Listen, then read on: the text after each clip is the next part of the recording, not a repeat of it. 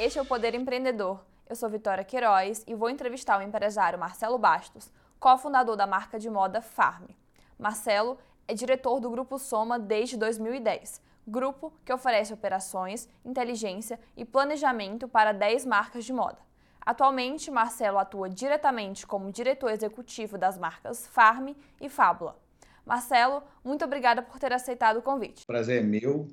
É, eu sempre gosto muito desses convites, porque de alguma forma é uma maneira da gente trocar é, experiências e também é, comunicar o que a gente vem fazendo, até para servir de inspiração para outras marcas menores. Então é sempre um prazer. Obrigado. Bom, a Farm foi criada por você e pela Kátia Barros há 25 anos no Rio de Janeiro. Como foi o processo de criação da Farm? Bom, é, a nossa história é uma história muito peculiar, né? E como, como toda história de sucesso, tem sempre alguns fracassos que antecedem essa história de sucesso. Então, é, a Kátia sempre gostou de trabalhar em loja, sempre gostou de moda, de moda e quando ela foi fazer o teste é, vocacional, apareceu moda e auditoria contábil. Só que moda não existia graduação de moda nessa época, então ela foi fazer auditoria contábil. Então é, trabalhou muitos anos né, nas Big Four, né? E a, e a, última foi a Ernest Young. E eu trabalhava com o pai dela já há muito tempo. E aí um dia a gente falou, vamos montar uma franquia. Ela passando pela sala falou, vocês querem montar uma franquia? A gente falou, é, a gente vai montar uma franquia. Então vamos montar uma franquia de moda, é, de uma marca. Eu falei, caramba, ok, vamos, vamos montar. E enfim, resumindo a história, em um ano de operação a gente perdeu dois apartamentos dois quartos em Ipanema e três carros zero quilômetros. E a gente escolheu uma marca de São Paulo, mas só que a gente não tinha experiência nenhuma, então a gente escolheu o, o, o price point errado, a marca errada. Não que a marca tenha sido é, é, culpada disso, não. É, é ela tinha outros nichos de atuação, era uma marca chamada Mercearia de São Paulo, e, mas a gente escolheu o shopping errado, price point errado, público errado. E em um ano a gente perdeu tudo isso e foi aí que a Kátia conheceu um movimento que era muito novo na época, chamada Babilônia Fera Hype, que até hoje ela existe e fomenta os grandes talentos do Rio de Janeiro. E ela ficou encantada com aquilo. Quando ela entrou naquele universo, né, era, era uma lona de circo enorme e as, e as, e as marcas ocupando 4 metros quadrados cada uma, ela ficou fascinada. Eu estava viajando esse final de semana, mas ela me ligou e falou assim, olha, eu já entendi o que, que a gente tem que fazer. E aí pegou, desenhou seis modelos de body, e eu até perguntei, é, Kátia, o que é body? Ela falou, ah, como é que eu vou te explicar? É tipo, sabe o que é colan? Eu falei assim, sei, colan eu sei. Então, é, é como se fosse um colan que fecha embaixo, isso é um body, isso vai bombar de vender. E a gente montou essa, essa produção de 120, met 120 peças, é, levamos na, na organização da feira, eles aprovaram fizemos o nome Farm desde, desde, desde já, e essa primeira feira aconteceu no dia 10 de agosto de 97, que a gente considera o dia de fundação da Farm, e, e foi um sucesso absoluto. A gente vendeu para caramba.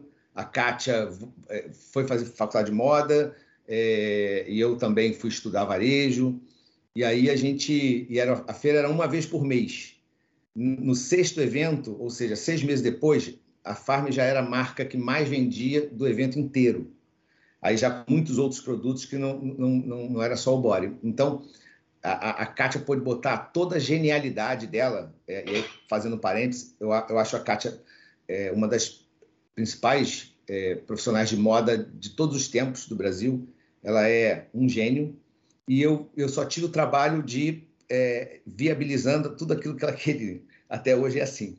Então, assim que surgiu a Farm, é, com R$ 1.200 de investimento, e eu, uma coisa que eu sempre gosto de falar, que é muito gratificante para a gente, que a Farm começou com R$ 1.200 naquela época, em 97, e esse ano vai fechar com 2 bi. Então, é, é muito bacana e nunca entrou dinheiro é, de empréstimos assim, é, mais importantes, né? Então a gente foi fazendo o negócio a cada a cada mês, a cada é, é, é semestre, a cada ano, e depois de 25 anos a gente conseguiu chegar onde a gente chegou. Quando você fala 2 bi, seria o faturamento previsto para 2023? Isso. É, entre Farm e Farm Global, né? Juntando as duas. É, como você falou, a Farm produziu para a primeira feira 120 peças. Uhum. Queria que você falasse um pouco mais sobre a produção e a confecção dessas peças na época. Como foi esse processo? Foi muito interessante, né? Foi, foi é, engraçado que a gente lembra hoje. É, a Kátia desenhou esses modelos e falou, cara, onde é que a gente vai? Como é que é isso? Tem que comprar tecido e tal. Aí a gente sabia que tinha um polo têxtil no Rio Comprido, no Rio de Janeiro. A gente falou, cara, vamos lá naquele polo têxtil e lá a gente pede alguma informação e tal. E aí a gente chegou numa loja chamada Jocitex. É, e a Kátia chegou, aí foi atendida, tinha lá os atendentes e tinha sempre uma menina que ajudava a, a, na parte mais criativa né, da, da, da compra do cliente e tal. E essa menina, inclusive, é uma, é uma das maiores consultoras de moda do Rio de Janeiro, que está do Brasil, é a Renata Branches. E, e, ela tinha 23 anos, a Cátia tinha 25, e eu lá parado. A gente chegou na loja 10 horas da manhã e saiu é, com as 3 da tarde. E aí já saiu, aí ela já indicou qual era o tecido, quais cores que tinham, se esse modelo poderia ser com esse tecido, com outro tecido. É, explicou tudo para a Kátia e disse assim: ó, agora você vai numa facção. A gente sequer sabia o que era uma facção. Né? Então, é, ela indicou uma, uma costureira né, que, tinha, que cortava lá é, na, na, na própria casa e tudo. E, e, a gente saiu de lá umas três horas, fomos direto para essa costureira.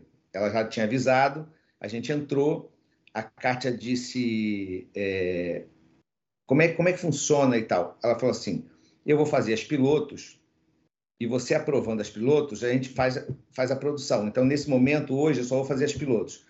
A gente saiu de lá duas horas da manhã, com todas as, as pilotos aprovadas, e foi pegar a produção três dias depois, já tudo pronto do jeito que a Kátia queria.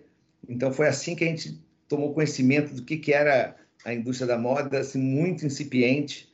É, hoje, quem, quem, quem, olha falando esse episódio e olha a estrutura do Grupo Soma hoje, que, que oferece para as marcas, para as nossas marcas né, do grupo, é, um, é, é não é nem de, da água para o vinho, é, sei lá, é do nada para o...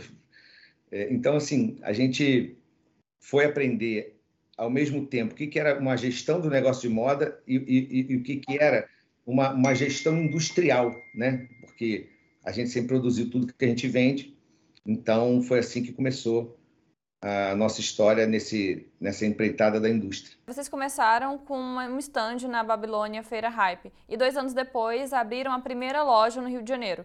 Como foi o processo de inaugurar uma loja física própria? Também é uma história muito interessante porque a gente já bombando na feira, já a feira, aliás, aliás fazendo um parênteses, a, é, o negócio farm ele foi se consolidando desde o início da mesma forma.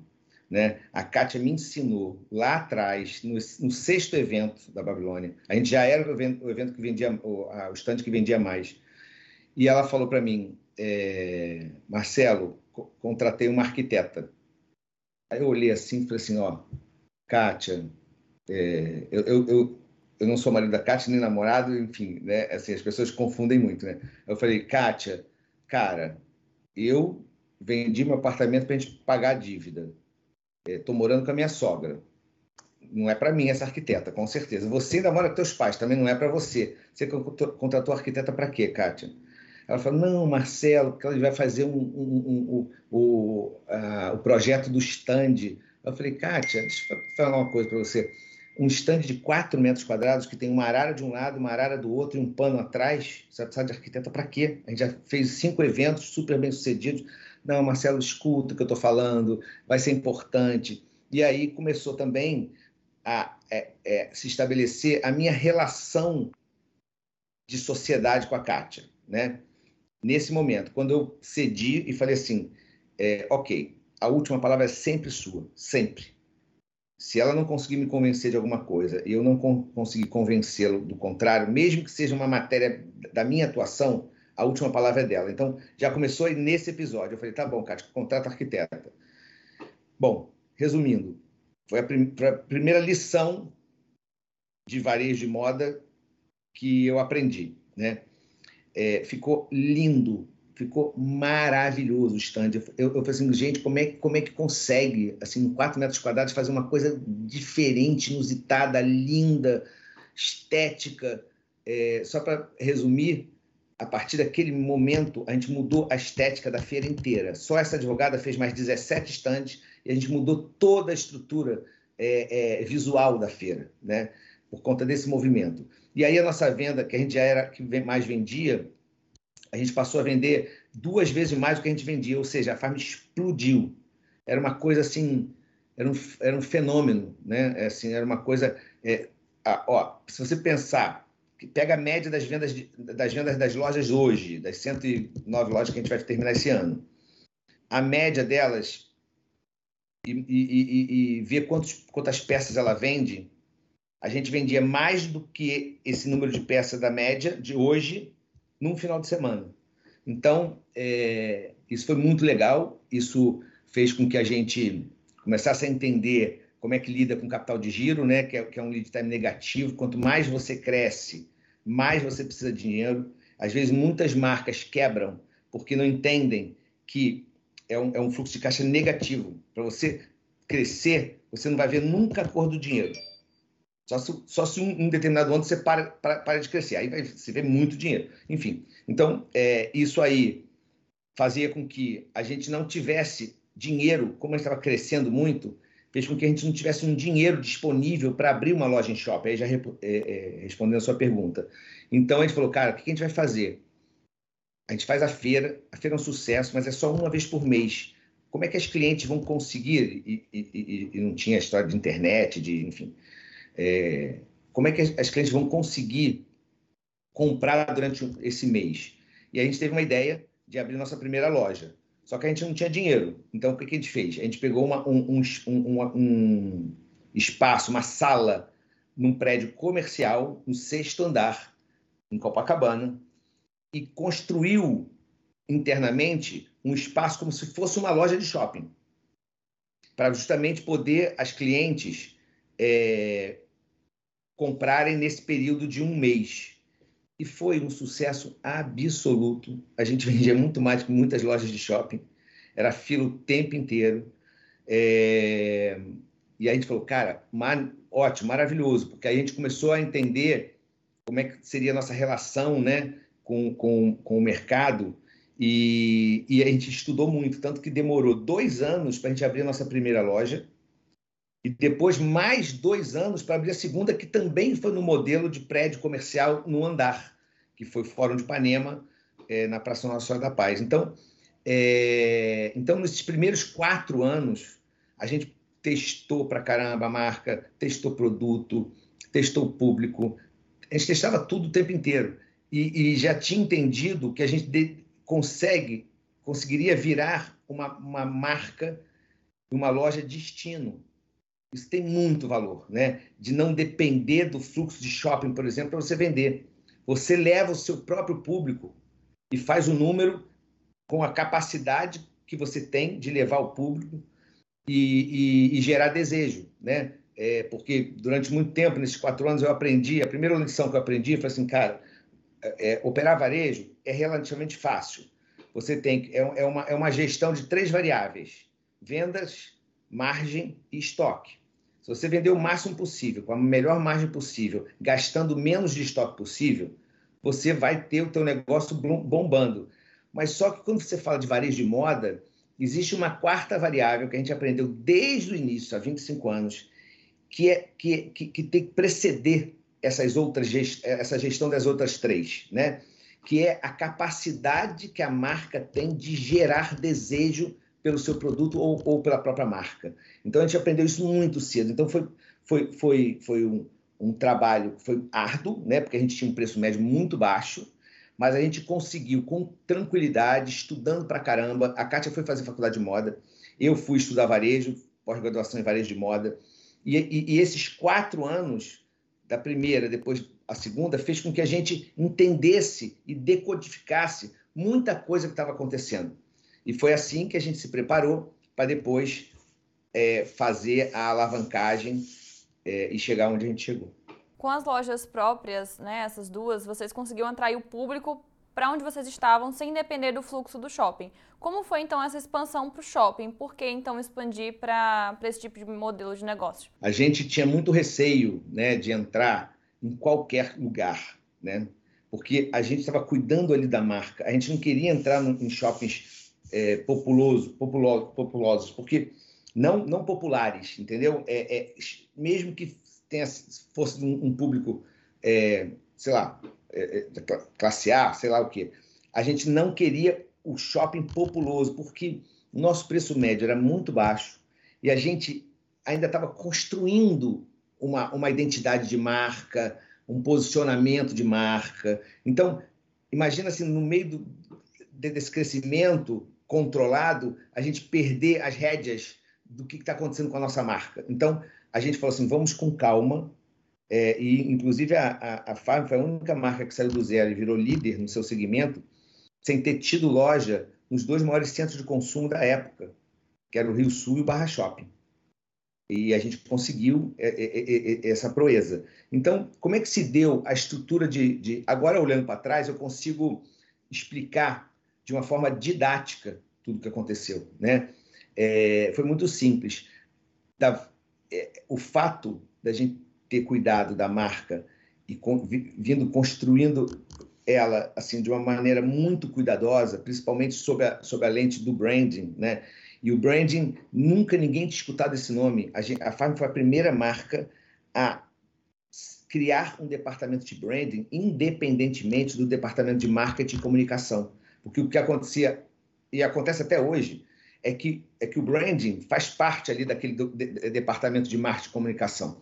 A gente tirou isso e o brand passou a ser o comandante da última palavra. Eu queria abrir lojas em vários lugares, a gente falou, não, aqui não, aqui sim, aqui pode ser. Ah, mas eu queria fazer esse movimento, não, esse movimento você não fazer. E, e a gente foi conduzido, de alguma forma, é, pela lente de um, de um brand muito sofisticado, inclusive. Né? Então, é, como é que faz para crescer? Se eu não acreditava no modelo de franquia, hoje é simples, né? Você cria uma marca, é, é, é produz um, um, é, um produto é, que gera desejo. Cara, como é que eu expando rápido? Modelo de franquia. Só que eu não acredito no modelo de franquia para esse tipo de business, que é um business de varejo de moda comportamental, né? Que você, que, que, que você ganha o jogo nos detalhes é, aí você vai falar assim, ah, mas espera aí, a, a Coach, ou a Fórum, na, na, época que eram excepcionais franqueadoras, é, cara, o modelo de franquia deles é um sucesso. Eu falei assim, é, como modelo de franquia é um sucesso, mas a franquia como modelo de varejo não é um sucesso, porque se você vir, vir que sempre acaba com 100 lojas a todo ano, ou seja, então é, mas sempre fecha 20 e abre 20, fecha 25 e abre 25. Então, como modelo de negócio de varejo, não funciona, porque fecha muita loja e abre-se muita loja. Então, você depende do sonho das pessoas que estão abrindo aquelas lojas, em detrimento a, a, ao sofrimento das pessoas que estão fechando aquelas outras lojas. Então, esse é um modelo que eu não acreditava e não acredito até hoje. Agora, não, não no modelo de franquia para qualquer segmento. O modelo de franquia super funciona para calçado, super funciona para alimentação, é, para vários outros setores da economia. Mas para esse varejo de moda é, muito ligado a, a, a comportamento e, e, e, e, muito sensível ao, ao, cuidado de branding, de marketing, comunicação, para mim ele não funciona. Então, como é que se cresce? Né? É, cada loja da Farm era uma fortuna, né? porque você tinha que pagar ponto, você tinha que pagar obra, depois você tinha que pagar toda uma estrutura pré-operacional. O capital de giro era muito grande que você tinha que botar na frente. E a gente não tinha, né? O que a gente tinha era uma marca muito desejada já, né? É, todo mundo já comentando sobre a Farm na cidade. E a gente começou a receber alguns convites de alguns shoppings. E aí foi, e, aí foi muito interessante, porque é, eu dizia assim, eu, eu, já tinha entendido que cuidar de marca dá muito dinheiro, né? É, se você souber se apropriar disso. Então, é, eu via aqueles, aqueles, aqueles shoppings chamando a gente com vários convites, de repente chegava cinco, seis convites, vários shoppings. Aí eu falei assim, cara, Catita, olha assim, olha só o que a gente tem. Cara, mas a gente não tem dinheiro para pagar luvas nem, nem, nem obras. Ah, tá bom, então eu vou fazer o seguinte, eu vou lá conversar com o shopping e vou dizer para eles que a gente não tem dinheiro para pagar luvas. Né? Ou então, ou então é, teria que botar um, um, prazo de, sei lá, 60 meses para pagar as luvas, né? E, e aí essas negociações começaram assim. Aí o shopping falava assim, ah, não, tá bom, tá tudo bem, eu te dou prazo. Aí me dava prazo, eu voltava lá, carta, consegui prazo, acho que a gente vai abrir nossa primeira loja e tal. E aí, todo mundo feliz. Aí a, a, segunda, a terceira, eu comecei a falar assim, mas peraí, cara, a farm está sendo muito desejada. E uma coisa que eu, que eu aprendi também desde o início é que quem comanda a vida é o mercado. Qualquer tentativa que você faça para você mudar o curso do mercado livre, né, artificialmente, ela vai durar pouco tempo e o tempo que você estiver tentando mudar esse curso vai ser muito caro. Então, eu sempre acreditei que as coisas se acomodam. Então, no início, que a farm não era nada, eu, eu entendi a dificuldade que tinha para a gente expandir para o shopping e criei alternativas para isso. E, e, a principal alternativa foi cuidar de uma marca e um produto que gerava muito desejo, e a partir daí cascateava para todos os, os, benefícios que a gente tinha advindo disso, né? que é, é levar muita gente, é, ter muita audiência, um boca a boca extraordinário. Então, o shopping, eles, eles começaram a entender que essa marca fresca, esse, no, esse novo movimento, porque acho que a Farm foi muito pioneira na característica de produto. Até hoje, a gente sente dificuldade de, de, de, de encontrar alguma marca que faça, é, por característica de produto, o que a gente faz, né? É, inclusive do ponto de vista mundial, tá? Assim, inclusive fora do Brasil também a gente não encontrou ninguém que faça o que a gente faz. Então a gente tinha, a gente tinha esses ativos e aí a partir disso, a partir do, de uma primeira é, tentativa de crescer é, a partir de alguma ajuda dos shoppings, eu falei assim, cara, agora, Kátia, eu não vou mais dizer que eu quero prazo para luvas, eu vou dizer que eu não vou pagar luvas. Vamos ver o que, que acontece. Aí sentava na mesa de negociação, aí eu falava, pô, olha só, o problema é que eu não tenho dinheiro para pagar luvas, mas fica tranquilo, fica tranquilo que daqui a três, quatro anos é óbvio que eu vou entrar no seu shopping, né? Mas eu preciso me capitalizar. Quando eu falava isso, a turma lá do outro lado queria que eu entrasse daqui a três meses. Quando eu escutava que eu vou entrar daqui a três, quatro anos, isso não, não funciona para ele. E aí eu comecei a receber as luvas, não pagar mais. E aí as coisas foram evoluindo. E aí eu falei, Kátia, tem um detalhe, ninguém está cobrando mais luva da Farm. Agora eu pedi empréstimo para pagar a obra. Ah, não, Marcelo, ah, então você vai sozinho, não tem cara de pau para sentar nessa mesa, não. Eu falei, não, tranquilamente, é, é, é a história do mercado. Hoje, a, a, a, naquela época, a Farm era muito desejada pelos shoppings, e os shoppings precisavam colocar ali com algum tipo de ajuda, que era muito incomum naquela época, né? Hoje é, é hoje é mais comum, mas naquela época era muito incomum os shoppings ajudarem nesse nível. No final das contas, eu não estava pagando nem mais luvas, nem passou por um prazo maior as obras e chegou um determinado momento que eu falei assim, olha, eu não pago obra também. Se você quiser a farm, você libera as luvas e você constrói minha loja. Eu faço projeto e você constrói, você vai ter a loja em quatro meses.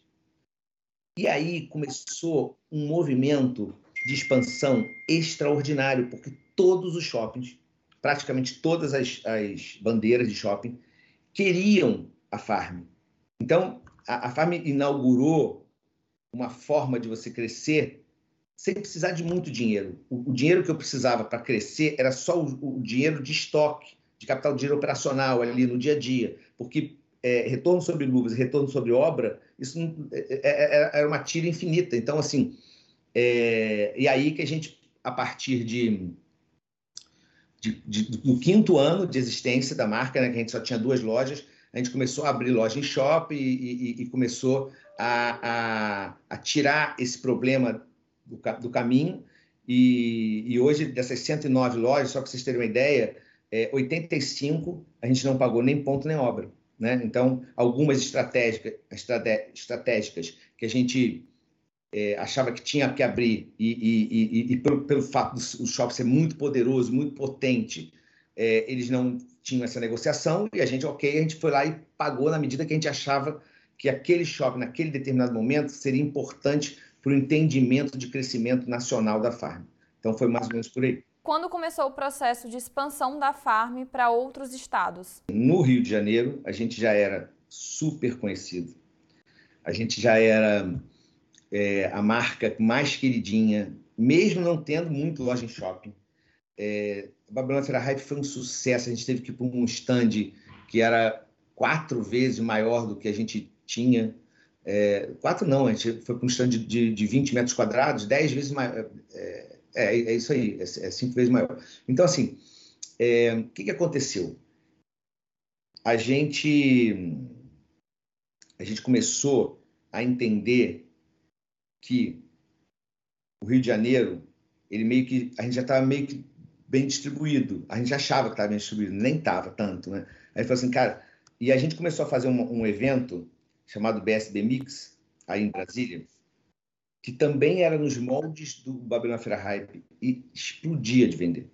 E a gente também fez um ou dois eventos em Belo Horizonte, que também era nos moldes, mas foi um ou dois só. E aí chegou o um momento que a gente queria expandir e a gente tinha é, convite de um shopping é, Pato Savassi em Belo Horizonte e tinha convite para um shopping, Brasília Shopping, em Brasília. A gente falou, cara, com qual dos dois, quais das duas cidades que a gente vai testar o nosso modelo de gestão à distância de um negócio que é todo muito no Rio de Janeiro. É, aí a gente optou, a gente deveria até ter optado por, por Brasília, por conta, a gente era muito famoso em Brasília, né? É, mas a gente optou por Belo Horizonte porque era um shopping novo, as condições comerciais eram melhores é, e, e, era mais próximo, mais perto. Qualquer para mandar a gente para lá, para voltar e tal, era muito mais perto e mais barato por conta disso. Então a gente experimentou Belo Horizonte e aí aconteceu um, uma coisa assim muito incrível. É, BH foi a primeira cidade a ter farm além do Rio de Janeiro e a gente não tinha é, nenhuma verba para divulgação e tal. Então, a gente entendeu também outra lição, que quem fazia as vezes de branding, marketing, é, comunicação, é, era o próprio produto. O próprio produto fazia, tinha essa, essa missão também, né, de fazer a farm, de, de construir a marca e fazer com que as pessoas é, é, gerasse um desejo absurdo nas pessoas. Então, na nossa, na nossa é, mês de estreia, que foi abril de 2004, a gente explodiu de vender. Vendeu muito. A gente, inclusive, vendeu mais do que a melhor loja do Rio de Janeiro. A gente falou, caramba, uma loja de 70 metros quadrados, na época, vender 300 mil era um negócio, assim, estratosférico. E aí, olha como é que são as coisas. Eu falei, Kátia, vamos fazer o seguinte, cara, o lançamento de coleção de verão é, vai ser agosto, né? Ela falou, é. A gente tinha feito abril e a venda nos outros meses também mantinha. Ele falou assim, cara, olha só, é, vamos contratar uma assessoria de imprensa e vamos contratar um planozinho de mídia, porque, cara, o que aconteceu com a Farm em abril, em abril, né? Foi muito é, chocante para todos nós, né? É, era uma coisa que era assim, ó, só para você ter ideia do que, que era. É, quando chegava um pouquinho mais de mercadoria, a gente começava a avisar no boca a boca. Aí um dia eu estava em Belo Horizonte quando ia chegar essa, eh, eh, essas mercadorias e tal, e aí eu vejo uma fila, sei lá, de 30 metros, assim. Aí eu venho acompanhando, falei, caramba, deve ser algum serviço aqui de tirar passaporte, alguma coisa assim, né? Porque era quase perto de 10 horas da manhã, eu tinha acabado de abrir. E aí eu vi uma fila gigantesca, porque eu estava eu tava arrumando a loja de manhã cedo, aí depois eu fui para o hotel tomar um banho. Aí eu voltei, sei lá, eram 10 e 20 mais ou menos. Aí vejo uma fila enorme, eu falei, deve ter um negócio de tirar a carta de identidade.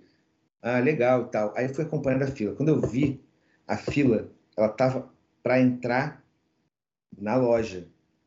E aí tinha um segurança do lado de fora, voltado para o mall, é... ali administrando aquela fila. Eu falei, gente, o que, que é isso? Aí eu falei, bom, vou entrar, vou conversar com a gerente para saber o que está acontecendo, né?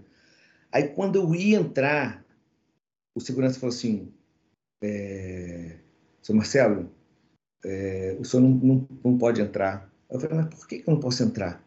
É porque a loja inteira foi transformada em provador. Então, as, as meninas tiravam a roupa no salão da loja. E aí eu olhei para fora, porque era uma loja de esquina, eu olhei para fora e estava toda é, é, é, empapelada com papel papel craft, né? assim, aquele papel, aquelas folhas de papel. É, aí eu falei assim, gente, mas o que, que, é isso? Eu falei assim, é justamente isso, para ninguém, para ninguém conseguir olhar para dentro da loja, porque as pessoas estão trocando de roupa ali. E ali eu entendi um negócio que eu falei assim, caramba, eu acho que a gente conseguiu uma coisa, é, é, o ápice da geração de desejo, né? As pessoas precisavam daquilo. As, as, as, as vendedoras das, da farm dessa época, algumas estão até comigo até hoje, falava assim, cara, a gente virava celebridade na faculdade. A gente virava celebridade. Você trabalha na farm, aquele êxtase. Então, aí, por tudo isso, eu falei, vou contratar essa história da, da assessoria e tal. Aí o tempo foi passando, tempo foi passando. Cara, eu não consegui. Eu não consegui, não tive tempo. Então, eu não contratei nem assessoria de imprensa, nem um plano de mídia.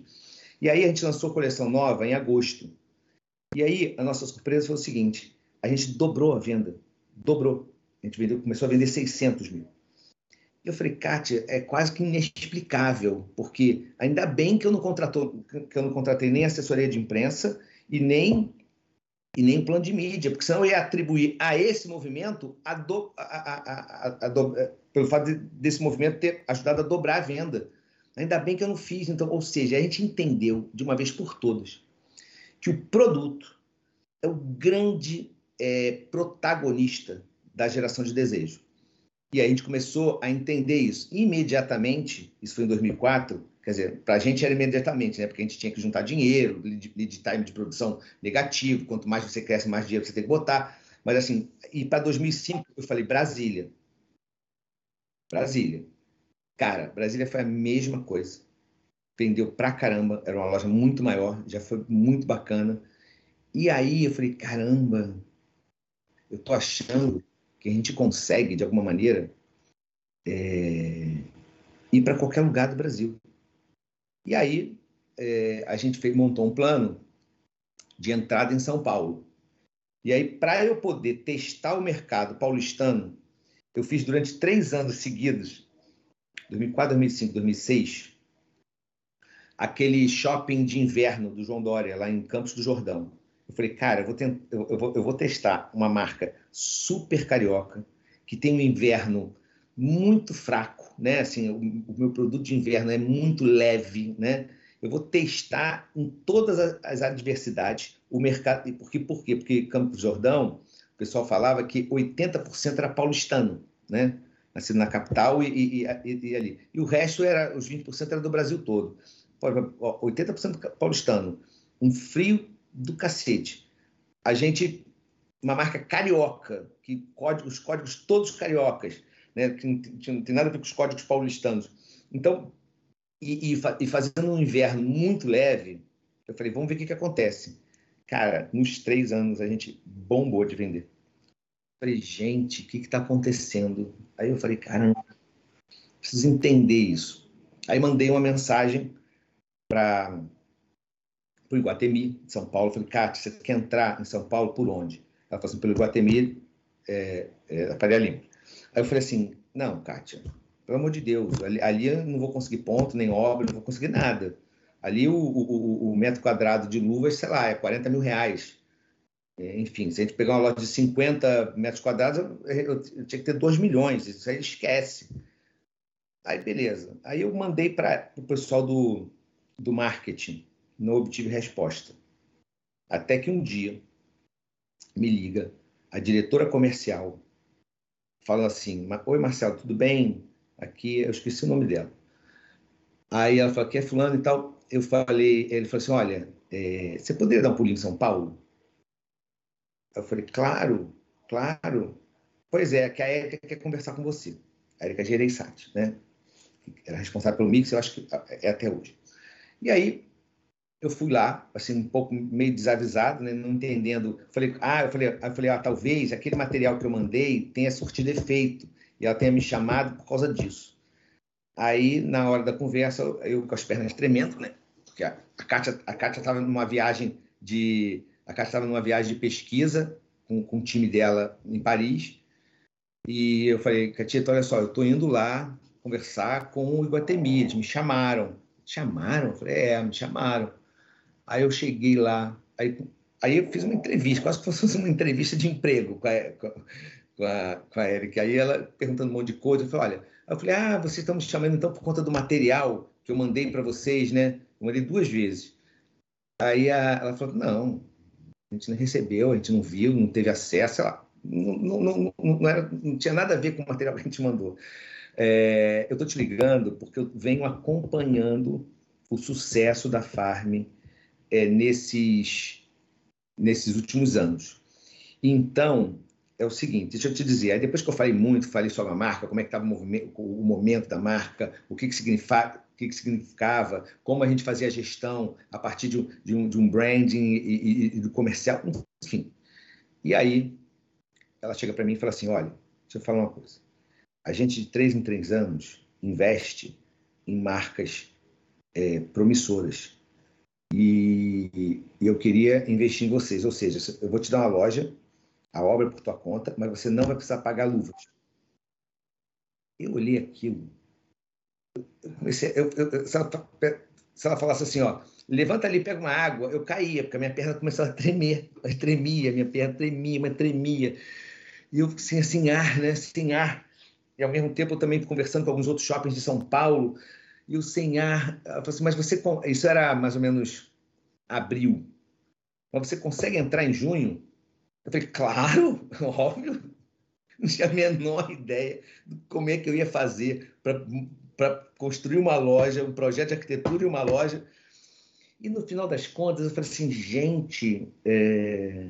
ó, então a loja que eu vou te dar, faz o seguinte, ó, é, foi em duas etapas, na verdade. Ela, nesse dia, ela falou assim, ó, a gente vai investir. Eu vou procurar uma loja para você. Deu uma semana, ela, achei a loja, você quer vir ver? Eu falei assim, quero. Mas antes, antes disso, eu falo como é que foi a, a notícia para a Kátia. Eu falei, Kátia, você está sentada. A gente está entrando no Iguatemi de São Paulo daqui a dois meses. Ela, não, não estou acreditando. Peraí.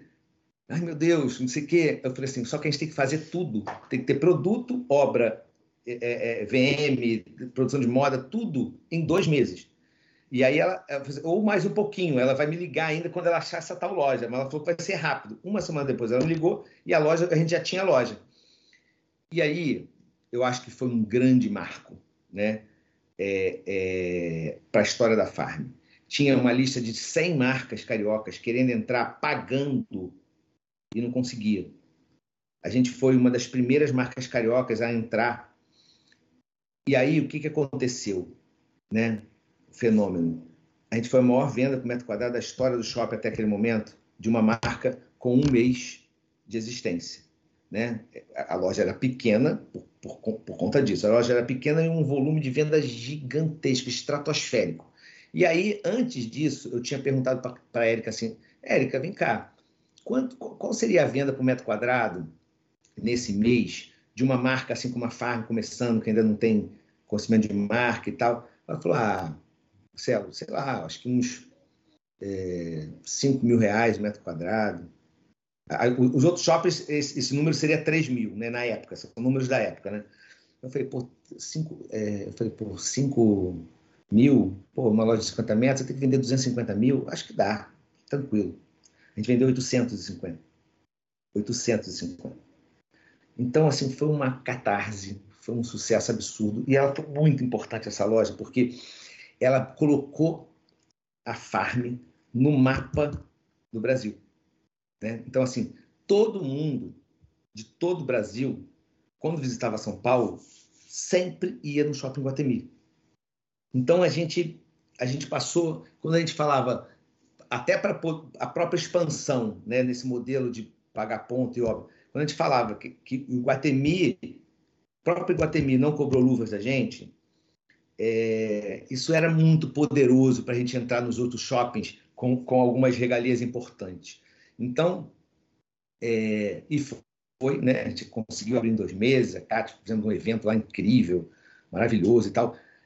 Quatro, cinco meses depois, eu falei, Érica, deixa eu te perguntar uma coisa, é o seguinte, cara, você não consegue arrumar uma loja maior, não? Aí ela falou assim, Deixa eu te explicar uma coisa, Marcelo. Foi uma das primeiras lições também que eu aprendi com a Érica. Já aprendi muitas coisas com, com, com uma galera de shopping center. Ela falou assim: olha, é, a gente investiu em vocês, cara, vocês estão bombando, vocês estão de parabéns, uma marca super bem cuidada, o Guatemi está feliz da vida. Mas, na vida, a gente precisa, às vezes, ter que mostrar constância e consistência. A gente entender que aquilo ali não, é, não foi um, uma, um, uma sorte de principiante, né? Que ela quis dizer assim, né? no início, assim, uma marca muito colorida, desejada e tal, aí depois vai, volta para estar casada. E eu vou falar outra coisa: consistência, só existe uma forma da gente é, é, analisar se a marca é consistente ou não. Uma forma: deixando o tempo passar.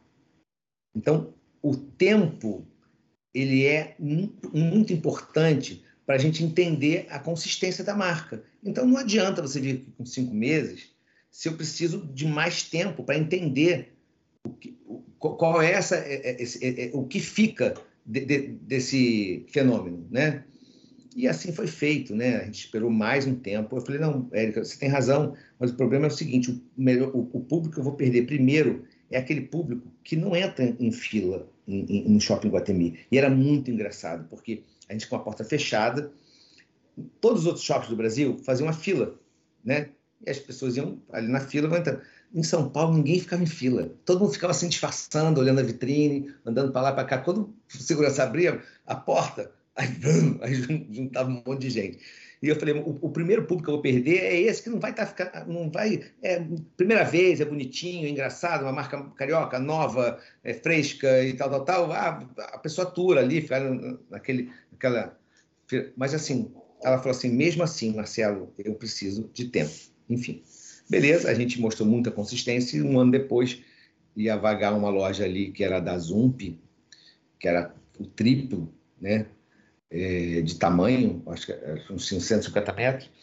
E a gente falou, falou, Marcelo, olha só, tá aí, a, a, toma essa loja aqui. Eu só vou precisar dela quando é, o, o, meu novo shopping ficar pronto, que é o JK, e eu tiver que montar uma, um, um, um combo para atrair marcas internacionais, eu vou precisar dessa loja, porque está bem na, na, no caminho da, das marcas internacionais. Eu falei, tá bom, Eric, tudo bem. E aí, partir daí, com, a loja nova, então, cara, a gente falou assim, não temos mais problema com expansão e para o Brasil todo. Né? E aí foi isso que aconteceu. A gente começou a aumentar o número de lojas por ano e até chegar hoje, que a gente tem 109. A Farm também decidiu expandir e inaugurar lojas no exterior. Quais países a Farm está hoje e quantas lojas no exterior a Farm tem atualmente? Antes de responder a tua pergunta, eu preciso falar de um contexto importante do que, que é internacionalização de marca. É, a Farm, só para falar o final do filme primeiro, a Farm é a única marca de vestuário do Brasil na história da moda brasileira a ter se internacionalizado. Aí alguém vai falar assim: ah, não, peraí. É... Um monte de loja brasileira abriu um monte de loja fora do Brasil. Óbvio. Eu falei assim: não, mas aí deixa eu fazer uma diferença. O que, que é abrir lojas fora do país e o que, que é um projeto de internacionalização de marca? São coisas muito distintas.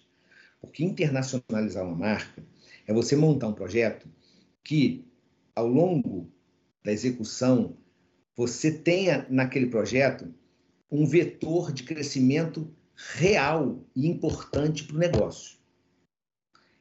Nesse sentido, a Farm é a única marca brasileira a ter se internacionalizado na história da moda do Brasil. Hoje, a venda da Farm Global, que a gente divide um pouquinho de Farm Brasil e Farm Global, né? A venda da Farm Global hoje já representa, em apenas cinco anos de atuação, 60, 50%, 50% da venda do Brasil. Da venda do Brasil com atacado, 1.700 lojas de, multimarca, com a venda do Brasil com, com e-commerce estratosférico, com a venda do Brasil com 109 lojas, que a gente vai fechar esse ano. Ainda assim, a Farm Global, em cinco anos, já é 50% do faturamento do Brasil. Daqui a dois anos, dois apenas, a Farm Global já vai igualar a venda do Brasil. E daqui a cinco anos, a Farm Global vai passar a venda do Grupo Soma inteiro. Então, assim, lá fora, só para contar o final do filme, a gente vai ser do jeito, do tamanho que a gente quiser. Na velocidade que a gente quiser, do tamanho que a gente quiser. E aí eu vou explicar como é que se deu isso.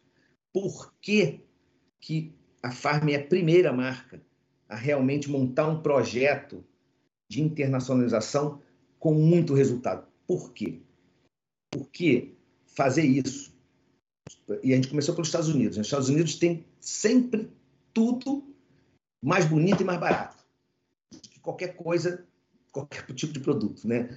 As ofertas são tão gigantescas. Então, assim, cara, por que isso então? Porque é caro pra caramba. O, o, a Farm jamais teria se, se esse sucesso internacional, se enveredado para esse projeto, sem ter tido o grupo Soma por trás. Só para você ter uma ideia, o pico de dinheiro que a gente, que a gente injetou, investiu, para a gente chegar onde a gente chegou hoje, o pico dele, hoje é, tudo foi devolvido já, mas o pico dele foi 100 milhões de reais. Aí eu pergunto, qual marca, seja ela qual for, na história da moda brasileira, que teria esse apetite de arriscar dessa forma? Então, assim, é, e aí eu vou explicar como se deu isso, porque eu acho que é bem interessante também. A, a já tinha tido duas experiências de, de, de, de venda fora do Brasil que foram bacana, né?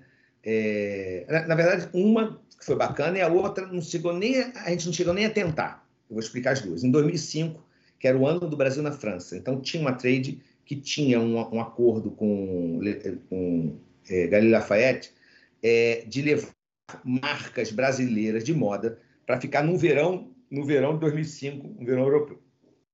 A gente foi convidado. Então a gente mandou lá o que a gente achava que tinha que mandar. Cara, foi um sucesso. Acabou o ano do Brasil na França, só três marcas foram convidadas a voltar no verão seguinte. A Farm foi uma delas. Cara, maior sucesso. A gente, a gente quando fazia, a, a gente era a única marca das 17 que montou, que mandou um arquiteta lá para fazer um corner personalizado. Né? A gente já tinha essa ideia desde sempre. E no outro verão, 2007, a gente foi a única marca das três a novamente receber um convite. Só que, a partir daí, começou a chegar um monte de proposta, um monte de. É, é, é, o produto não conseguia vir, era, era, um, era um horror. Né? A gente mal tinha saído do Brasil. 2005, a gente mal tinha saído do Brasil. 2006. Aí eu falei assim, cara, Kátia, vamos abortar isso, porque a gente não está ganhando dinheiro, a gente não, a gente o, nosso produto ele ele está fazendo sucesso, mas a gente não sabe se, se isso tem consistência. Cara, vamos, vamos, vamos focar na expansão brasileira. Ela falou, cara, concordo com você plenamente, encerramos o assunto. Morreu o assunto. Em 2010, no momento que a gente estava se juntando com a Animale, eu pedi um dossiê de entrada é, em três cidades do mundo, né? É, Nova York, é, Nova York, Barcelona e hum, qual foi a outra? Foi na Itália, não sei se foi Milão, enfim, para essas três praças, né? Aí eu chegou o material para mim, o material completo, né? Quem deveria ser nossa concorrente, quem o nosso price point, é, onde na cidade a gente deveria abrir a loja, ou seja, tudo tudo bem feito, foi feito com uma funcionária nossa em parceria com a consultoria e tal. E aí o resultado era o seguinte, ó, se desse tudo, tudo certo, a gente ia ganhar muito pouco dinheiro. E aí, obviamente, eu abortei. E como, como é, a Farm desde sempre vive de projetos, né? Então a gente tem muitas oportunidades, então a gente vai, testa logo e, e, e, e vários deles. E aí, nesse momento, eu resolvi tirar esse projeto de internacionalização e coloco o projeto de e-commerce. Então, graças a Deus que eu fiz isso, porque hoje o e-commerce da Farm é uma coisa absurda, né? Só para você ter ideia, a gente vende 45%. Se você pegar junta a venda do e-commerce com todas as lojas da rede, o e-commerce é 45% dessa venda. e as, todas as lojas da rede é, juntas, as 109, é, é 55. Esse número de 45 é um, é um negócio absurdo, né? Mas, mas vamos deixar o para daqui a pouco. É, e aí a gente falou, bom, deixa o tempo passar e tal. Em 2016, eu senti vontade novamente de fazer algum teste. Falei, Charles, que era meu gerente de atacado, você não conhece nenhuma representante que venda fora do Brasil? Ela falou, claro que eu conheço, a Alba. E aí, é, é, da Facex e tal. Aí ela chamou ela falou assim, Marcelo, estou tentando falar com você um tempão. Eu falei, mas eu sou super acessível, por que você não conseguiu? Ela falou assim, não sei, porque uma coisa para lá, outra para Eu falei, cara, você acha que a gente tem alguma chance de fazer algum trabalho começando pelo atacado, sem investir muito dinheiro? Ela falou, claro que tem. Enfim, pois bem, ela, ela, ela então é, contratou um, um, escritório lá, um showroom, né, que, que representava algumas marcas brasileiras, e, e, a gente falou assim, cara, vamos, vamos testar. Aí, na primeira venda do menstruário dela, a gente vendeu 600, equivalente a 600 mil reais. Eu achei esse número maravilhoso, porque a gente vendeu só para um cliente, que é um marketplace que era Revolve. É, mas um produto era tal qual, né? fabricado no Brasil e, e, e exportado para lá. É, enfim, a partir disso, eu falei, caramba, que legal. Vamos fazer o seguinte, que mais? Aí a gente conversando lá com a Rafa, que hoje é nossa diretora comercial, né? Ela abandonou o projeto do, do do showroom dela, que já, já tinha, sei lá, 20 anos, e hoje ela é nossa é, diretora comercial da Farm Global. E aí é, a gente olhou assim e falou assim, cara, o que a gente tem que fazer então, Rafa? Ela falou assim, olha, tem a maior feira de, de atacado do mundo, é a Coterie, é, é feita aqui em Nova York, a gente pode testar. Aí, em 2017, a gente foi fazer essa feira. Aí eu separei alguns itens e separei alguns itens e, e levei, né? 150 itens e tal. E aí, aí a Kátia falou assim, não, eu, eu, preciso, eu preciso olhar esse stand. Aí a nossa expertise de fazer stand, de montar isso, das 1.800 marcas, eles têm um ranking da, da, dos stands mais bonitos do evento. A gente, na primeira feira, a gente já ganhou um prêmio de estar em sétimo lugar. A gente foi eleito o sétimo stand mais bonito, lindo. A gente, a gente, eu acho que a gente levou a floresta amazônica para lá, porque era quantidade de planta. É uma coisa doida, mas maravilhoso. Só que todo mundo parava, todo mundo ficava encantado com o produto, mas quando tocava ali, tava até, até, tinha até uma diretora da Blumendays que sentou, ficou maravilhada, ficou um tempão no, no, no stand, não se identificou e tal, só se identificou no final e a gente falou, caramba, é, diretora da Bloomingdale's. Eu falei, caramba, é, aí chamou todas as compradoras dela para ir no stand no dia seguinte. E aí acabou que a gente não vendeu nada. Aí a gente quis se entender. Aí as meninas, aí, aí as, as vendedoras falaram assim, Kátia, quando é, é, eles viam o produto, ficavam encantados. Quando tocavam o produto, quando manuseava. Aí uma olhava assim para a outra, fazia uma carinha de não. Enfim, é, quase desistimos, né? Porque foi um sucesso a beleza do stand, mas foi um fracasso de venda. E eu também levei um modelo errado, levei 150, 50 de cada, então horrível. E a gente voltou para casa falando assim, cara, entendi por que, que nenhuma marca brasileira se internacionaliza, porque já tinha, a gente já tinha gasto uma fortuna e a coisa não ia. Até que recebemos um telefonema da Anthropology, ah, a gente esteve lá no stand e tal. A gente queria um item. um item? Imagina, um item. A gente comprou 50 de cada. Um item. Vai, fazer no menor sentido. É, tá bom, mas qual a quantidade que vocês querem? 4.300 peças. A gente falou, cara, como é que a gente vai produzir isso? Pensando, né? Quatro, vocês conseguem? A gente, claro. Isso aí é nossa nossa expertise, indústria, pode ficar tranquilo, entregamos os 4.300 produtos, é, é, it, não, 4.300 peças de um único item, e esse item foi o segundo recorde de venda do e-commerce deles.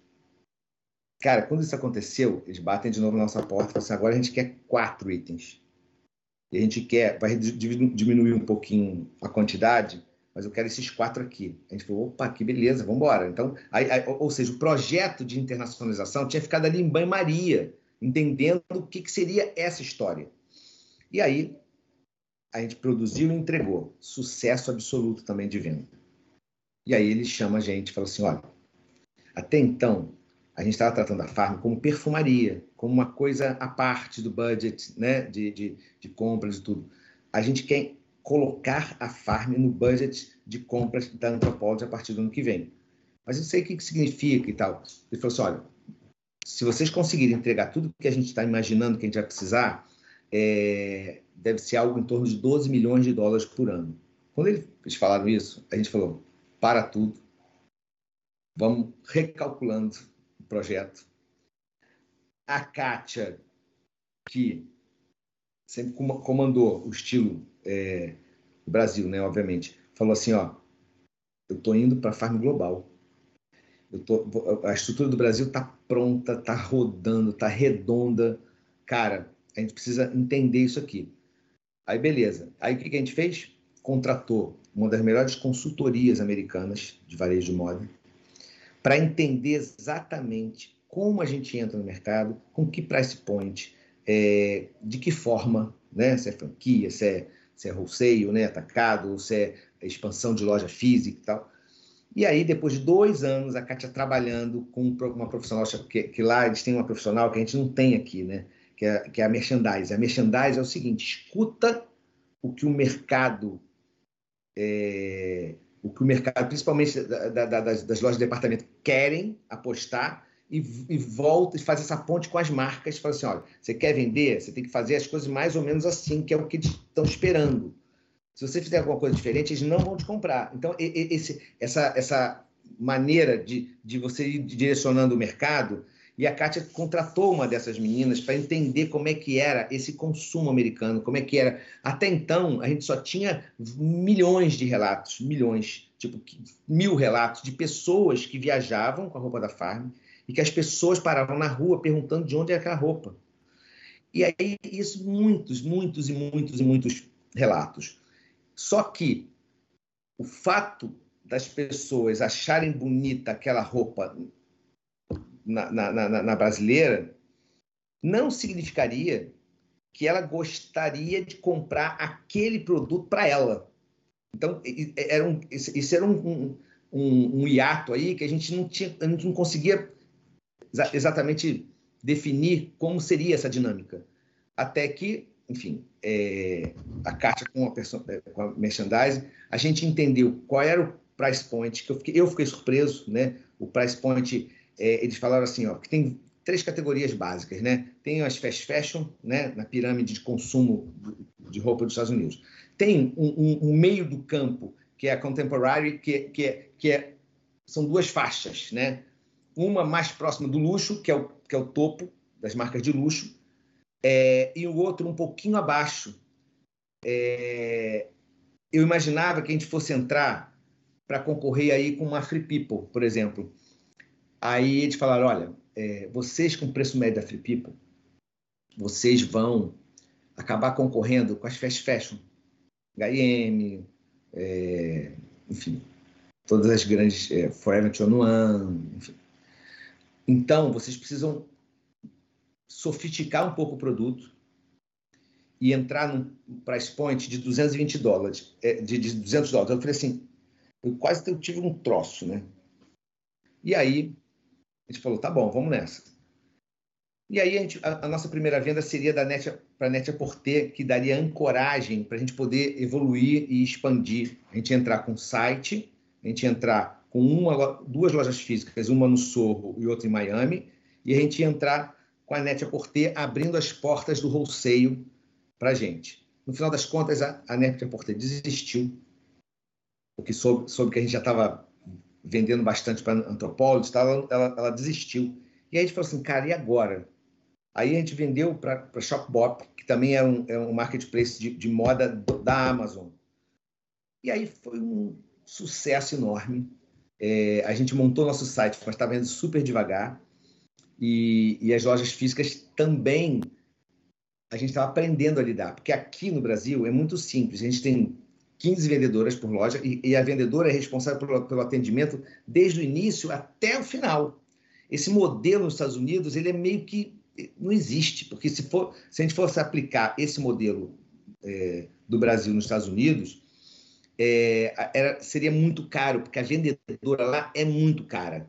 Então, a gente teria que aprender um híbrido, a gente deixar roupa é, self-service e, e, e, e, ao mesmo tempo, ter algumas, uma ou outra vendedora para apoiar, sei lá, cinco, seis clientes. Enfim, era, era um horror, a gente não sabia ainda, a gente ainda está aprendendo. Então, cara, aconteceu isso, a gente falou, cara, beleza, tá bom, então vamos, vamos, vamos evoluindo. Aí as, as lojas indo mal, o e-commerce mais ou menos, é... e o Shopbop bombando. Fomos evoluindo, fomos evoluindo. Mas a, a, a, nossa decisão, aí a gente já tinha mandado muito dinheiro, aí já estou falando, pula para 2019, tá? A gente já tinha botado muito dinheiro e a coisa e a coisa estava um pouco emperrada. A gente via que o produto fazia muito sucesso, mas a estrutura, o plano, a estratégia comercial não estava boa. E aí a, gente até que sentou e falou, cara, vamos fazer um investimento maior no e-commerce, vamos é, vender para outras lojas de departamento. E aí a gente começou aos pouquinhos a, a, a fazer um teste na Nordstrom, fazer um teste na Saks e começou a vender muito bem esse produto na, na, na ponta né, deles. E tanto que a nossa começou com poucas lojas, aí depois foi logo para 40. Isso gerou um, um volume que, que, nos permitia avançar um pouco, apesar de a gente já ter é, botado muito dinheiro ali. Até que um dia o Roberto chegou, só para concluir, o Roberto chegou e falou assim, que é o presidente do grupo, né? Que é, que é, o, que é o dono da Animale, que a gente criou o grupo Soma Junto. É, o Roberto chegou e falou assim, Marcelo, olha só, cara, essa história de, de internacionalizar a marca tá, cara, caro pra caramba. A gente não sabe o que, que vem por aí. É... Aí a gente falou, não era, não melhor a gente encerrar isso? Aí eu e a Kátia falaram assim, cara, olha só, de jeito nenhum, porque isso, primeiro que, primeiro que a gente é um projeto que a gente acredita muito, e segundo, que esse sucesso que a gente está fazendo já pontual em algumas circunstâncias, a gente já está trazendo essa informação para o Brasil e a Farm Brasil também está descolando da concorrência por conta disso. A Farm está se tornando uma marca internacional. E isso é muito interessante para a estratégia da Farm Brasil. Aí eu comecei a convencer e a gente chegou no seguinte acordo: ó, beleza. Então vamos, vamos criar, vamos criar é, steps, né, etapas aqui. Ó. Se, vamos botar aqui, ó, outubro de 2019. Se você conseguir chegar no, no, no plano, a gente vai seguindo. Você vai, a gente vai chegando e vai seguindo, vai chegando e vai seguindo. Tá combinado assim? Tá, beleza. Aí chegou na, na medição de outubro de 2019, a gente conseguiu todos os indicadores e começou a, a funcionar. E aí veio a pandemia. A pandemia, quando a gente achava que ia ser uma pá de cal no projeto, porque cara, ia ficar tudo de cabeça para o ar, como ficou, a gente falou, cara, ferrou. Ferrou. Aí quando chegou em março, lockdown, já estava, os Estados Unidos já estava no lockdown, né? Março foi aqui no Brasil, mas os Estados Unidos começou já acho que em fevereiro. Não só a gente perdeu a oportunidade de fazer o IPO, porque tava na, a gente estava todo montado para a janela de abril, todas as 26 é, é, empresas de todos os setores da economia caíram no IPO para abril. E a gente falou, caramba, o que, que a gente faz? Aí o, aí o Fábio, porque tudo na farm é sempre uma dupla de, de, de gestão eu faço a gestão da Farm Brasil, estou na estratégia da Farm Global, mas não executo. E, e a Cris faz meu, o, o par, a Cris Luquete faz o meu par diretora de estilo da Farm Brasil. A Kátia é diretora de estilo da, da Global, que também, também é da, do Brasil, a, a Cris está subordinada a ela, mas ela não executa. E o Fábio é o que eu faço no Brasil, ele está ele tá, é, fazendo na um menino super jovem, está no projeto desde o início, está fazendo um trabalho incrível. E aí ele chega para mim e fala assim, Marcelo, olha só, cara, só tem uma chance. A gente secar tudo, secar, secar, secar, secar. E é, investir um pouco mais no e-commerce, porque aí no final das contas está todo mundo nivelado. Claro que cada site tem a sua audiência, mas na hora que você fecha todas as lojas, a gente só tem duas, pois as lojas de departamento tem 100. Então, de alguma forma, dá uma nivelada a partir do digital. Aí cada, cada marca vai, vai ter a sua competência para desenvolver o digital assim ou assado. Então, eu vou fazer o seguinte: eu vou acabar com tudo. Vou entregar toda a estrutura, toda, mandando todos os americanos contratados já embora, é... mandando todo mundo do Brasil que estava lá trabalhando voltando para o Brasil, inclusive a gestão do site. É, entregamos todos os imóveis, showroom que a gente já tinha, é, o, o, hub de distribuição do e-commerce, vamos terceirizar, terceirizar para operador logístico. Entregamos tudo. Só ficou nos Estados Unidos o Fábio, né, que era o CEO, e o Daniel, que era o diretor de operações, para viabilizar tudo. Cara, a partir desse, dessa decisão, a gente começou a vender. É, e aí, aí eu falo também que, que a gente teve sorte. Por isso que eu falo assim, cara, não, não é, é só competência. Em algum momento você precisa ter sorte, porque se tudo for muito, muito, muito difícil, à distância, gastando muito dinheiro, a tendência é as pessoas desistirem. E aí o que aconteceu? A gente caiu nas graças das é, celebridades internacionais. Então a gente começou a ver Sarah Jessica Parker, Anne Hathaway, é, é, Taylor Swift, mais de 100 celebridades começaram a usar Farm. E como é que elas tiveram acesso? Por dois movimentos que a gente fez um ano atrás e começou a dar fruto naquele momento, que é colocar os nossos produtos nos showrooms das assessorias de imprensa. A gente tinha duas, uma na Califórnia e outra, outra em Nova York. Então a gente sempre abastecia. Sempre... E aí as stylists né, da, da, das celebridades iam lá ver o que, que, tinha de novo. Cara, imagina tudo monocromático, ou então é, de uma cor só, liso e tal. E de repente vem uma arara gigante, uns produtos lindos, com as estampas lindas, super instagramável. Cara, aí, aí, aí as, as, marcas, as celebridades começaram a gostar. Tem até uma passagem da Jéssica Alba fazendo um, uma live ela com vestido da Farm, amiga dela também com vestido da Farm, que ela, que ela emprestou, que ela deu, sei lá, e, e, fazendo uma live sobre. Eu falei assim, olha, hoje a gente vai fazer uma live isso aqui, ó, eu estou vestida de Farm Rio, que é uma marca brasileira sustentável. Porque a gente já começou a entrar nos Estados Unidos plantando uma, uma árvore por cada venda no bioma Amazônia. Né? Hoje a gente tem esse projeto, ele se transformou em mil árvores por dia, todo dia, para sempre, nos cinco biomas brasileiros. Então, é, mas a gente já começou com esse gancho. Então, ela já sentia que a marca tinha um viés sustentável. Então, ela falou isso. Imagina o que, que aconteceu. E aí, o nosso site começou a bombar. A gente estava com 300 mil, foi para 500, foi para 700, foi para 1 milhão, foi para 1 milhão e meio. Esse, esse mês a gente vai fazer 7,5. Só para você ter uma ideia. Hoje, a, o e-commerce da Farm Global é o, é o e-commerce que mais vende de todas as marcas do grupo, inclusive a própria Farm. Então, assim, e aí a partir daí se abriu um leque de possibilidades gigantesco. E a gente começou a, a, a vender muito em dólar e ter nossa, nossa despesa totalmente em real. Então, isso foi muito bom, muito bacana. A gente estruturou um sócio internacional de produção, porque a gente não teria chance se fosse fazer uma exportação do Brasil, por conta de qualidade e acabamento, enfim, e até preço mesmo, né? E, e, e, a, e aí a Farm Global é, só para você ter uma ideia, saiu de um EBITDA de menos 27 milhões em 2019, menos 5 em 2020, 2020, mesmo com a pandemia, e 2021 já entregou mais 50.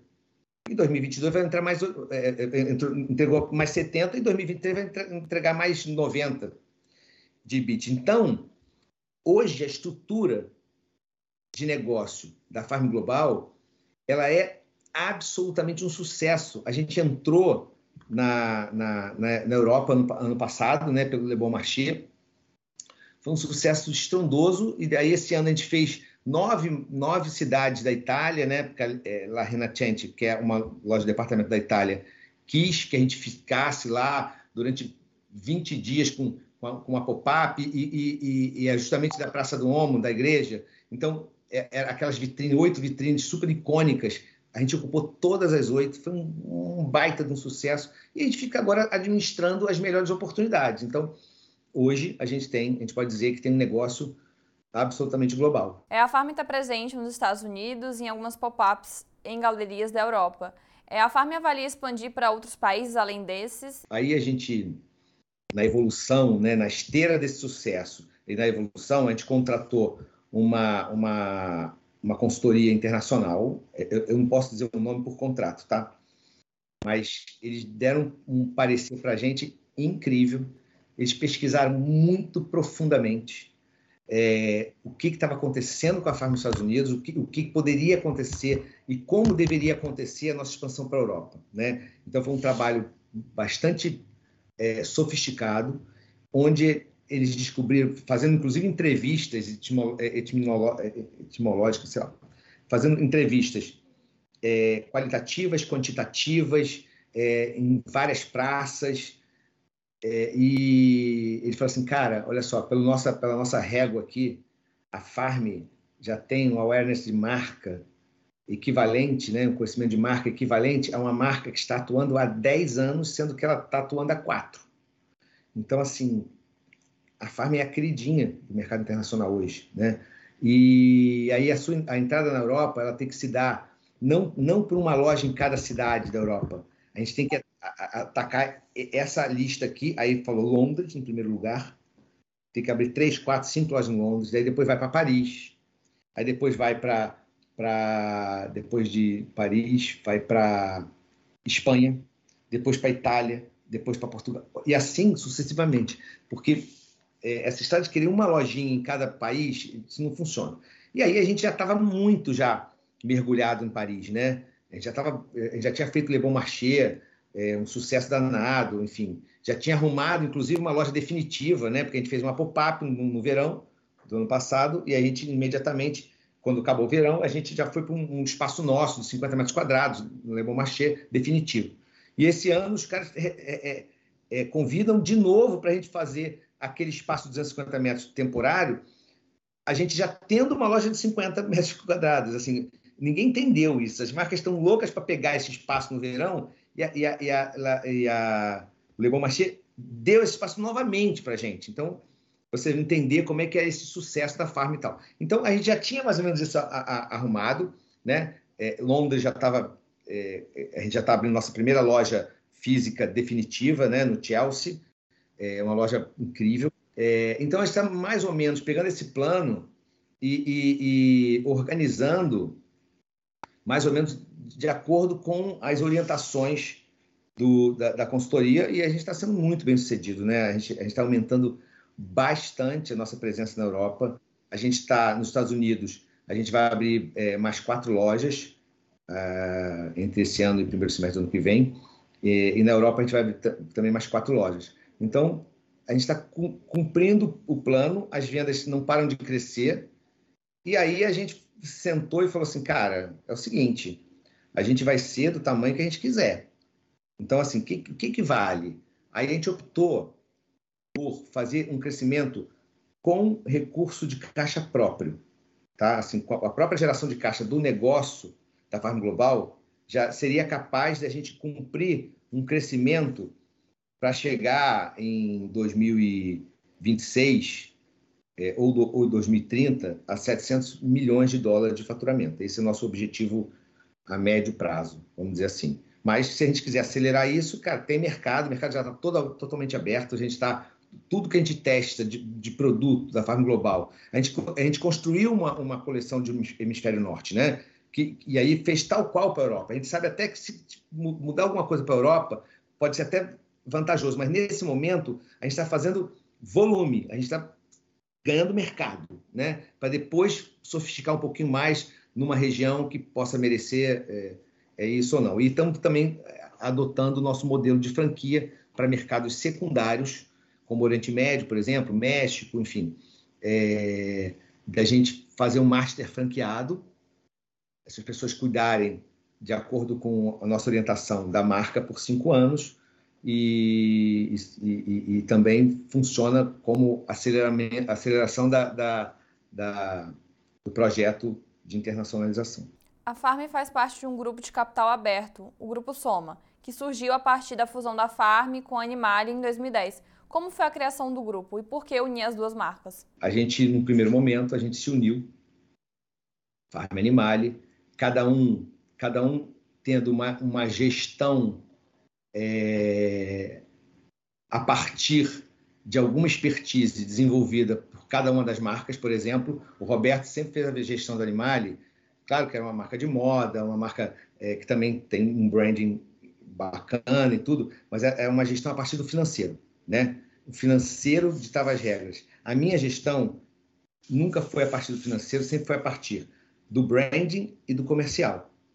Então, assim, quando a gente se uniu, é, essa união foi tão, tão bacana, né? Porque a, a minha sociedade com a Kátia é, é, é, uma sociedade que não é nem sociedade, né? É, é como se a gente fosse um, um, um, uma unidade só, nós dois, né? A gente, a gente se funde e a gente faz uma gestão é quase por música. Eu não preciso nem olhar para ela, não precisa olhar para mim, e a gente está sempre ali cumprindo é, e trazendo nosso time é, com propósitos muito, muito próximos, né? E o Roberto era um pouquinho sozinho, mas tinha a Cláudia, que é irmã dele, era, era, do estilo e tudo, mas no final das contas, essa união fez com que é, quatro anos depois, né, a gente, a gente, se uniu, a gente se uniu em, em 1 de janeiro de 2010, ó, 10, 11, 12, 13. O ano de 2013, quatro anos depois, a, a Farm multiplicou por 3,3 o seu faturamento, saiu de 109 milhões em 2009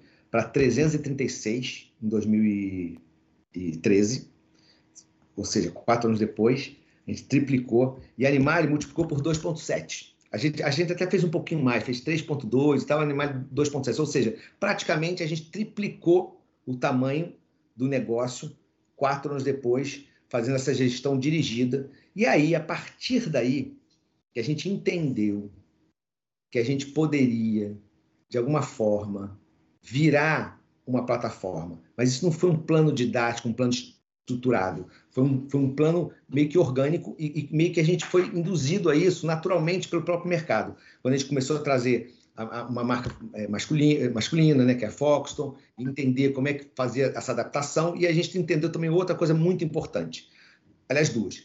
A primeira é que não tem nenhuma marca que a gente possa trazer que não traga também junto para o projeto os sócios fundadores. Esse é um primeiro ponto. E o segundo ponto, a gente, na verdade, estava usando é, uma plataforma fixa e as marcas meio que entrando, que é o que acontece com todos os grandes grupos de moda. A gente entendeu que isso não fazia sentido. O que a gente tinha que ter é um cardápio muito poderoso, muito é, bem estruturado, para as marcas se apropriarem na medida da, da maturação dessas próprias marcas. Né? Aí, por exemplo, a NV. A NV, quando a gente trouxe a NV, o, o Antônio falou, cara, olha só, eu, eu preciso ainda seguir com a produção aqui desse meu jeito. A gente falou, perfeito, tudo bem, essa transição da forma como ele produzia para a forma como o Grupo Soma é, produz, é, se ele fosse feito mal feito, ia gerar uma ruptura, né? E, no entanto, ele seguiu ainda fazendo, e aí hoje já tem muita coisa que a gente já está fazendo, e a, a, ideia é que daqui a um ano ele já não precisa se preocupar com sorte de produção e, e, e enfim, porque o nosso departamento é muito robusto. Então, só para dar um exemplo do que, que as marcas podem se apropriar ou não, a Farm se apropria de tudo, principalmente tecnologia. Hoje a gente tem um departamento de tecnologia que é talvez um, um dos maiores de todas as empresas, não necessariamente só de moda. A gente tem 160 profissionais é, trabalhando em inovação, em produtos que vão do início da cadeia, né, desde que a estilista começa a pensar o que ela vai fazer, até essa roupa chegar na, na sacola do cliente. Então, dentro, dentro dessa jornada, a gente tem uns sete produtos que funcionam maravilhosamente, que mitigam todos os erros e riscos. É, mas a Farm é uma marca que tem muita audiência, então a gente testa tudo, MVP, testou, isso aqui rolou? Não, não rolou, testou, evolui, evolui, evolui, e assim a gente vem se apropriando e, e, também dando essa propriedade, a partir desses testes com a Farm, daquilo que a gente acha que pode funcionar para as outras marcas ou não. Ou seja, resumindo, a gente tem uma plataforma que ela, ela, ela é, não são as marcas que têm que se adaptar à plataforma, é a plataforma que se adapta às marcas. E esse, esse, esse, essa estratégia de, de gestão de portfólio, ela está tá se mostrando absolutamente é, de sucesso e a gente o tempo inteiro a partir desse entendimento vai só evoluindo, só evoluindo e para ter as marcas sempre muito satisfeitas com a estrutura. Hoje, 10 marcas integram o Grupo Soma. Há perspectiva de adquirir novas marcas em 2023? E se sim, quais? A gente, a gente nunca vai estar tá fechado para o mercado. Isso aí, dito isso, Aí você vai perguntar: existe uma intenção? Vocês já estão conversando com alguém? Não, não estamos. Por quê? A nossa, a nossa, é, à medida que, a, que, que, o grupo vai pegando tração, força, estrutura do, do, de, de, dessa plataforma e tudo mais, é, a gente vai tentando, de repente, a gente vai tendo, tendo ideias mais ambiciosas. No início, o plano era pegar mar, marcas é, relativamente pequenas com potencial e acelerar ela para os próximos cinco anos. Aí a gente olhou e falou, cara, a gente vai fazer isso com a Fox, vai fazer isso com a, com a Maria Filó, vai fazer isso com a NV, vai fazer isso com a Cris Barros, vai fazer isso com a, todas as outras marcas, a Fábula. Porém, essa evolução é uma evolução um pouco lenta, ainda mais no mercado bicudo do jeito que está, né? O consumo que é, que é a matéria-prima das nossas vendas, do nosso sucesso, ele está meio preso, meio travado, né? Talvez por conta da, da, da, dessa, das taxas de juros, enfim. E aí é, a gente falou, cara, acho que está no momento da gente dar uma acelerada nesse processo. E aí a gente foi conversar com a Ering. É, a Ering é uma marca de 140 anos, 141 anos, é uma marca muito querida por todos, está na memória afetiva de todo brasileiro e brasileira. E o que a gente precisa agora é pegar esse monstro que é a, que é a Ering, entender onde a gente pode agregar valor, que a gente já vem agregando, porque os, os números da Ering já vem melhorando desde que a gente contratou, é, comprou. E, e, mais do que isso, assim, é, eu acho que a Farm Global e a Ering são os dois grandes vetores de crescimento potentes até 2030. Né? A Farm Brasil também, a gente vai dobrar de tamanho até 2030, já, isso já está dentro do nosso planejamento estratégico, mas a, a, a, Ering e a, e a Farm Global têm um potencial ainda maior de, de, de crescimento. Então, a partir do momento que a gente trouxe a Ering, a gente falou assim, cara, beleza, a gente trouxe um negócio é, de uma companhia que vendia igual ao Grupo Soma. Então, é muito trabalho, é muita estrutura que a gente precisa desenvolver, muita tecnologia, como a gente já está fazendo, aportando. É, cada diretor corporativo tem uma função executiva em Ering, né? Então, assim, isso eles não tinham em, marca nenhuma do grupo, mas em Ering foi necessário isso acontecer e, e, a, e a, gente está muito satisfeito com que, o que a gente vem apresentando de evolução, muito satisfeito. E eu acho que para os próximos sei lá, dois anos, a gente deveria focar na Farm Global e na Ering, e aí, a partir daí, sim, abrir no novamente, ir às compras e abrir novamente possibilidade de, de trazer outra marca. Isso não quer dizer que a gente não possa trazer nesse período. Como eu falei inicialmente, a gente está sempre aberto para qualquer tipo de oportunidade que possa surgir. É, tem algum livro ou filme que te inspirou nessa trajetória e que você gostaria de compartilhar com quem quer ter um negócio? É, eu acho que assim a gente sempre admira é, algumas marcas, né, algumas histórias, né? É, sem, sem, dúvida nenhuma, a história da Ambev é uma história de orgulho para todo todo brasileiro é, de comprar marcas internacionais é ousado para caramba. Então esse é, é, é o, o, aquele livro Sonho Grande, né? Eu, eu acho que é um eu acho que é uma inspiração para gente, é uma super inspiração. É, e, por outro lado, a gente meio que está sendo pioneiro em várias coisas, né? Então, é, a gente é, é, é, quer aplicar o que a Ambev fez. Aliás, a gente já vem até fazendo um trabalho muito bacana de mostrar a indústria da moda para esses meninos que saem das faculdades querendo sempre consultorias ou, ou, ou Ambev ou trainee dessa, dessa, dessa indústria mais, mais estruturadamente estratégica, né? A, a, moda nunca teve nesse, nesse, nunca foi opção para essa, para essa moçada. E há uns cinco anos atrás, de cinco anos para cá, cara, já é uma opção incrível. A, a, os, os, meninos e as meninas que saem, e não estou falando só menina, não, tá? Assim, por conta de identificação de commodity, os meninos também adoram, adoram fazer estrutura e montar os, os, os BIs, e, e, enfim. Então, a gente tem uma cabeça que é uma cabeça é, de evolução, de crescimento, né? porque essa história de que o pessoal fala assim, ah, é difícil não é você é, crescer, difícil é você manter. Não existe manter. para começar a conversa. Ou você, ou você cresce ou você decresce. Ah, mas tá ali, eu estou vendo uma curva. Olha com lupa para ver se a angulação está um pouquinho assim ou um pouquinho assim. Então, é, então a Ambev é, um, é, um, é uma referência. É, e em relação à moda, a gente tem algumas outras referências. É, por exemplo, o grupo LVMH também é uma inspiração, né? Não que a gente vá querer se tornar um dia é, isso, mas é sempre uma inspiração também. E no Brasil a gente meio que está sendo pioneiro, né? Porque todos, todas as experiências de criação de grupo de moda no Brasil até hoje, é, nenhuma, nenhuma, nenhuma é, foi, foi bem sucedida como a, como a gente está sendo. Então a gente meio que tem que descobrir nossos, nossos próprios caminhos. Mas basicamente é isso. Chega ao final esta edição do Poder Empreendedor.